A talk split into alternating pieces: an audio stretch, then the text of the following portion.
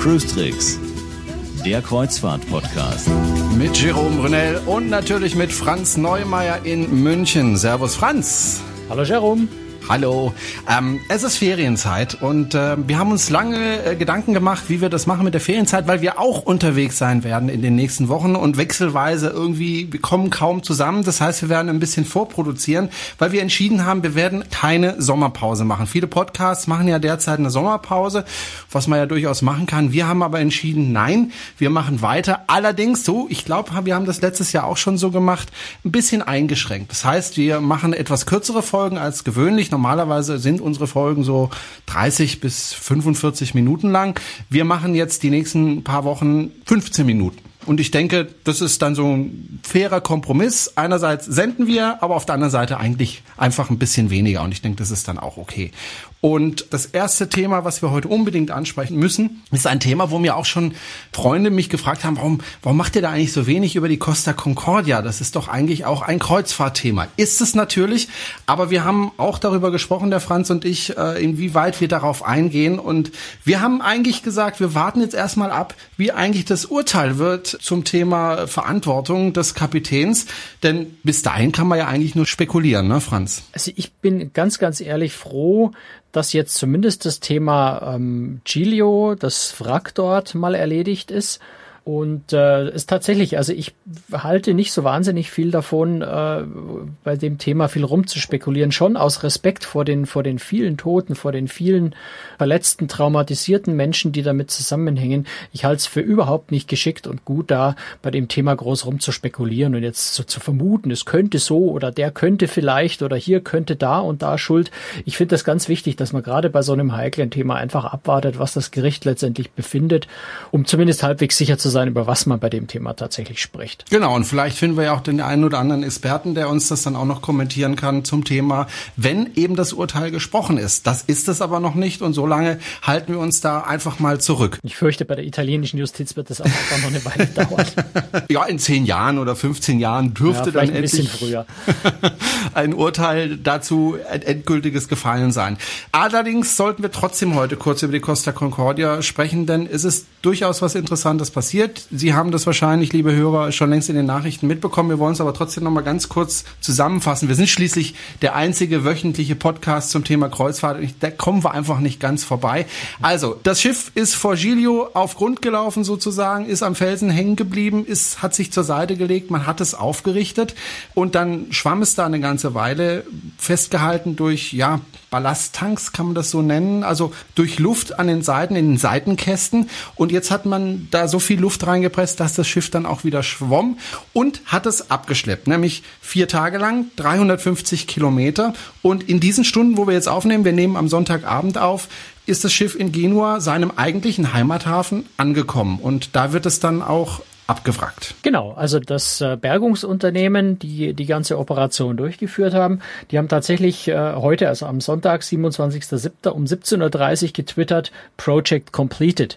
Tatsächlich ist es sogar schon ein bisschen früher abgeschlossen gewesen, ist nämlich genau um 15.40 Uhr ist der Vertrag unterschrieben worden, äh, Eigentumsübergang des Schiffs oder des Schiffswracks an das Konsortium äh, Saipem San Giorgio del Porto Werft, äh, die eben jetzt das Schiff übernommen haben und tatsächlich tatsächlich äh, verschrotten. Das heißt, Costa ist jetzt nicht mehr Eigentümer des Schiffs. Das Schiff wurde transportiert, ich habe es ja schon gesagt, äh, 350 Kilometer lang wurde es geschleppt mit einer relativ geringen Geschwindigkeit, nämlich etwa zwei Knoten. Das entspricht knapp vier Stundenkilometern, ganz genau 3,7 Stundenkilometer. Also sehr, sehr langsam. Noch langsamer kurz vor dem Hafen, als dann auch der Lotse ähm, aufgestiegen ist auf das Schiff. Es ist alles insgesamt problemlos verlaufen. Erstaunlich. Ist dann, ist dann, Lotse noch auf das Wrack gestiegen? Glaube ich nicht. Doch, da ist ein Lotse, ja, ein Hafenlotse ist so genau aufgestiegen. Siehst du? Jetzt weiß ich auch mal was, was du nicht weißt. also da ist ein Lotse aufgestiegen, äh, ein paar Kilometer vor dem Hafen und hat dann eben das Schiff mit Hilfe der anderen Schiffe, die das ja auch geschleppt haben, in den Hafen rein buxiert. Und da wird es jetzt abgewrackt. Und ich habe gelesen, erstens mal 32 Tote gab es ja insgesamt. Allerdings einen Toten hat man noch nicht gefunden. Da genau, hofft man jetzt. Chromizid. Genau, da hofft man jetzt, dass ähm, man den Toten findet. In dem Wrack. Und was ich ganz interessant fand, ist, dass man auch sehr, sehr viel recycelt von Schiff. Also ich habe gelesen, irgendwo 80 Prozent des Schiffes werden recycelt. Also man tut auch was für die Umwelt. Trotzdem, als ich so gehört habe, das Schiff wird komplett abgewrackt, habe ich mir so gedacht, ist das eine gute Idee? Oder sollte man das nicht irgendwie behalten, das Schiff? Also ich glaube schon, aus Respekt vor den Opfern sollte man die Spuren tatsächlich wirklich beseitigen. Also da einfach diese Erinnerung dann auch irgend, also den Leuten auch irgendwann mal ermöglichen, damit abzuschließen nicht ständig erinnert zu werden. Meine vor Chilio war es besonders fatal, dass das Wrack so lange dort lag. Ich denke schon, dass es Sinn macht, das nicht irgendwo als Mahnmal stehen zu lassen. Einfach wirklich aus Respekt vor den Leuten, die da sehr, sehr negative Emotionen natürlich damit haben. Ich glaube, es ist schon ganz okay so. Jetzt gab es ja dieses Unglück der Costa Concordia. Hat man eigentlich aus diesem Unglück gelernt? Hat sich seither was in der Kreuzfahrt verändert? Naja, ganz viel. Also ganz dramatisch. Aber das ist so ein Thema, da würde ich tatsächlich gerne echt, echt erst drüber diskutieren, wenn tatsächlich auch das Urteil gefällt ist, weil erst dann wissen wir wirklich genau, wo die richtigen Fehler passiert sind. Wobei ich zweifle so ein bisschen, ob, jetzt fange ich doch spekulieren an, aber ich zweifle schon so ein bisschen dran, dass das jemals richtig aufgeklärt wird, wo die tatsächlichen Ursachen im Detail lagen. Denn vor Gericht steht ja nur noch der Kapitän, also nur noch der Kapitän kann ja nun äh, mehr oder weniger schuldig gesprochen werden. Wie weit die Verantwortung von anderen Menschen Menschen, äh, von Unternehmen, von Behörden, wie auch immer reicht. Das ist so eine Sache, die wird vermutlich nie wirklich äh, aufgeklärt werden können. Das wird sicher nie stattfinden. Aber man hat natürlich in der gesamten Kreuzfahrtindustrie einiges daraus gelernt, Sicherheitsvorkehrungen verschärft, äh, man äh, monitort sehr, sehr viel genauer die Fahrtrouten von Schiffen. Man hat vor allem aber, äh, denke ich, weltweit begriffen, dass kooperativer Führungsstil auf der Brücke, Teamwork auf der Brücke unglaublich wichtig ist. Das, was auch vorher schon sehr viele Reedereien, vor allem die amerikanisch geprägten Reedereien gemacht haben, setzt sich jetzt überall konsequent durch, dass eben nicht mehr ein Gott und Herrscher auf der Brücke steht und egal wie unsinnig es ist, was er tut und sagt, alle folgen ihm aus Angst, sondern man arbeitet einfach gemeinsam. Und das, denke ich, ist eine ganz, ganz wichtige Konsequenz aus der Katastrophe, neben den vielen anderen Maßnahmen, die natürlich ergriffen wurden, also zusätzlich Rettungswesten und, und, und. Also das muss man jetzt, glaube ich, nicht alles nochmal aufzählen, die ganzen äh, neuen Sicherheitsvorschriften, paar davon vielleicht auch unsinnig, wenn ich mich an die verlängerte Durchsage bei der Rettungsübung äh, erinnere, die ist schon so ein bisschen quälend, nervtötend lang geworden und beinhaltet auch viele Dinge, die ich jetzt persönlich sagen würde, da hören die Leute wegschalten auf Durchzug, es bringt nichts. Aber das ist meine persönliche Meinung. Ich denke, das hätte man geschickter machen können. Aber entscheidend ist einfach, es ist ein viel, viel stärkeres Bewusstsein für Sicherheit entstanden, noch, noch weiter, als es vorher ja schon vorhanden war. Und das ist immer gut.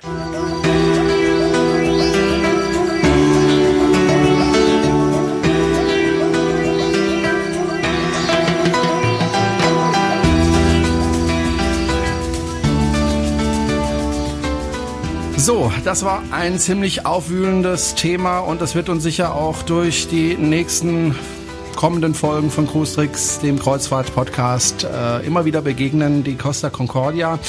Äh, ein anderes Thema, was auch immer wieder unsere Hörer aufwühlt und auch unsere Leser, das sehen wir nämlich an den Kommentaren, ist das Thema Rauchen an Bord. Wir haben auch erst kürzlich nochmal drüber gesprochen, dass äh, die eine oder andere Reederei das inzwischen auch verboten hat, zum Beispiel auf den Balkonen zu rauchen. Es hat sich wieder was getan, denn schon wieder gibt es zwei Reedereien, die gesagt haben, ah, ah, bei uns wird jetzt nicht mehr geraucht, nämlich Norwegian und Carnival. Wie begründen die das? Genau, also man muss sagen, es darf natürlich schon weiter geraucht werden bei den beiden Reedereien, aber eben auch nicht mehr auf den Kabinenbalkonen. Das sind also so ziemlich ähm, die letzten internationalen Reedereien, bei denen das Rauchen am Balkon noch erlaubt war. Bei Costa darf man es noch und bei den deutschen Reedereien darf man nach wie vor auf den Balkonen noch rauchen. Aber ansonsten ist international tatsächlich Rauchen auf Kabinenbalkonen bei Norwegian ab sofort, bei Carnival Cruise Line ab 9. Oktober verboten. Insofern wird die Luft äh, für Raucher zunehmend dünn im wahrsten Sinne des Wortes. Wird schwieriger, ja. Wie begründen die Reedereien das? Im Wesentlichen mit der Nachfrage der Kunden. Also es sind einfach immer mehr Nichtraucher äh, auf dieser Welt. Der Raucheranteil sinkt insgesamt. Auch die Gesellschaft verändert sich. Also die Bereitschaft, ähm, Rauch in öffentlichen Bereichen oder in Bereichen, wo eben der Rauch in die Nachbarkabine rüberziehen kann, zu tolerieren, ist einfach so gering, dass die Reedereien zunehmend, gerade die internationalen, die amerikanisch geprägten, einfach entscheiden, dass sie das Rauchen auf dem Balkon nicht mehr erlauben wollen. Auf der anderen Seite, kleiner Nebeneffekt, auch die Sicherheit der Schiffe wird äh, durch diese Rauchverbote auch erhöht, ne? Ja, ich glaube, das macht jetzt nicht so diesen riesengroßen Unterschied. Aber natürlich, äh, ich meine, auf Balkonen wird inzwischen kein, kein brennbares Material mehr für Liegestühle oder sowas eingesetzt. Das heißt also, das eine Zigarette, die jetzt über Bord geworfen wird, auf einem Balkon weiter unten landet und dort dann äh, irgendwas entzündet. Die Wahrscheinlichkeit ist schon gering, aber sie ist vorhanden. Insofern ja, so ein kleines bisschen erhöht es auch die Sicherheit. Aber das führen die Reedereien eigentlich heutzutage auch nicht mehr als Begründung für die Rauchverbote an, sondern es geht tatsächlich darum, dass sie sagen, der Rauch stört einfach andere Mitreisende und vom Balkon zieht's halt einfach auf den Nachbarbalkon rüber. Und das ist die Begründung, warum, äh, warum das Rauchverbot überall ausgesprochen wird inzwischen. Wobei du sagst, überall, es gibt noch Reedereien, bei denen darf man in der Kabine und auf dem Balkon rauchen, oder? In der Kabine nein, also in der Kabine generell nirgendwo mehr. Auf den Balkonen, wie gesagt, bei Costa ist es noch erlaubt und bei den ganz tatsächlich durchgängig bei allen deutschen Reedereien ist es auf den Balkonen das Rauchen noch erlaubt. Ich habe vorhin sehe ich auch gerade was Falsches gesagt. Auch bei Norwegian ist es erst ab 1. November verboten auf dem Balkon. Also Raucher noch ganz schnell buchen. Bis Oktober darf man noch. aber danach dann nicht mehr. Und äh, was bei Norwegian auch noch dazu kommt, dort ist dann auch äh, im Spielcasino, wo ja Rauchen üblicherweise bei fast allen erlaubt ist, es auch nur noch für Leute erlaubt, die dort tatsächlich spielen. Der Gedanke ist schlicht und einfach, dass dadurch, dass die Rauchverbote immer raumgreifender auf den Schiffen sind, haben sich die Raucher immer mehr in die Casinos zurückgezogen, sodass dort immer mehr Leute standen, die dort gar nicht äh, ins Casino wollten, sondern einfach nur das Casino als Raucherecke oder Anführungszeichen missbraucht haben, was einfach dazu führt, dass dann das Casino besonders verraucht war. Bei Norwegian kommt noch speziell dazu, gerade auf der, auf der Norwegian Epic oder auf der Breakaway Klasse, dass dort die Casinos relativ offen sind, so dass wenn dort sehr, sehr stark geraucht wird, also auch von Leuten, die einfach nicht dort spielen, der Rauch in Nachbar, äh, Nachbarbereiche weiterzieht, so dass es auch Sinn macht, dort dann tatsächlich das Rauchen auf die Leute zu beschränken, die tatsächlich spielen. Was bedeutet, die Raucher müssen auf die offenen Decks ausweichen, was natürlich jetzt bei schlechtem Wetter oder auch ja die die klassische Morgenzigarette. Ich habe als Nichtraucher noch nie verstanden, wozu die gut ist, aber äh, manche Leute brauchen die Morgenzigarette direkt nach dem Aufstehen. Da muss ich mich natürlich jetzt komplett anziehen und auf Deck hochgehen, ist nicht so angenehm, kann ich nachvollziehen. Wenn ich mich jetzt an so ein Verbot nicht halte, sprich, wenn ich jetzt in der Kabine verbotenerweise rauche, mit was muss ich dann rechnen? Wie reagieren da die Reedereien, wenn sie das mitbekommen? Mit ziemlich viel Ärger. Also die meisten Reedereien Verein berechnen dir dann tatsächlich 250 Dollar Reinigungsgebühr. Und ja, ich glaube, das ist niemandem die Zigarette wert. Jetzt verbieten die Reedereien ja einerseits, dass ich auf der Kabine rauche und auf dem Balkon. Was tun denn die äh, Reedereien im Gegenzug für die Raucher? Ja, das ist ganz interessant. Inzwischen verstehen die Reedereien schon, dass sie auch was für die Raucher tun müssen. John Heal zum Beispiel, äh, so der, der Chef-Cruise-Director quasi bei Carnival äh, Cruise Lines, hat in seinem Blog geschrieben, dass sie durchaus jetzt drüber nachdenken und nach Wegen suchen, einfach wie sie die noch vorhandenen Raucherbereiche attraktiver, schöner, wohnlicher machen können. Wo ich finde, dass man schon besonders gut sieht, ist auf der Mein Schiff 3 von TUI Cruises. Dort ist nämlich wirklich die Raucher, die Zigarren-Launch die neue, ist ein echt toller, toller Raum, ist ein wunderschöner Raum, in dem Spaß macht, sich aufzuhalten, wenn man denn den Rauch mag.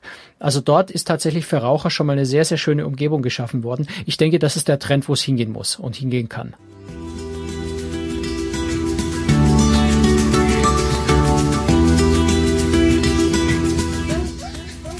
So, das war sie, die 63. Folge von Cruistricks, der Kreuzfahrt-Podcast. Wie gesagt, wir machen äh, in den nächsten Wochen etwas verkürzte Folgen, nämlich immer ungefähr eine Viertelstunde. Und äh, wenn Sie uns unterstützen möchten, können Sie das gerne tun. Wir freuen uns, wenn Sie uns weiterempfehlen. Wenn Sie also jemanden kennen, der auch auf Kreuzfahrt geht, dann empfehlen Sie uns doch bitte weiter. Sie können uns auch finanziell unterstützen durch eine Spende und natürlich durch Kommentare oder Likes in Facebook. Wir danken erstmal fürs Zuhören und ja, wir hören uns in einer Woche wieder. Tschüss, bis dann. Tschüss, Franz. Tschüss, Jerome.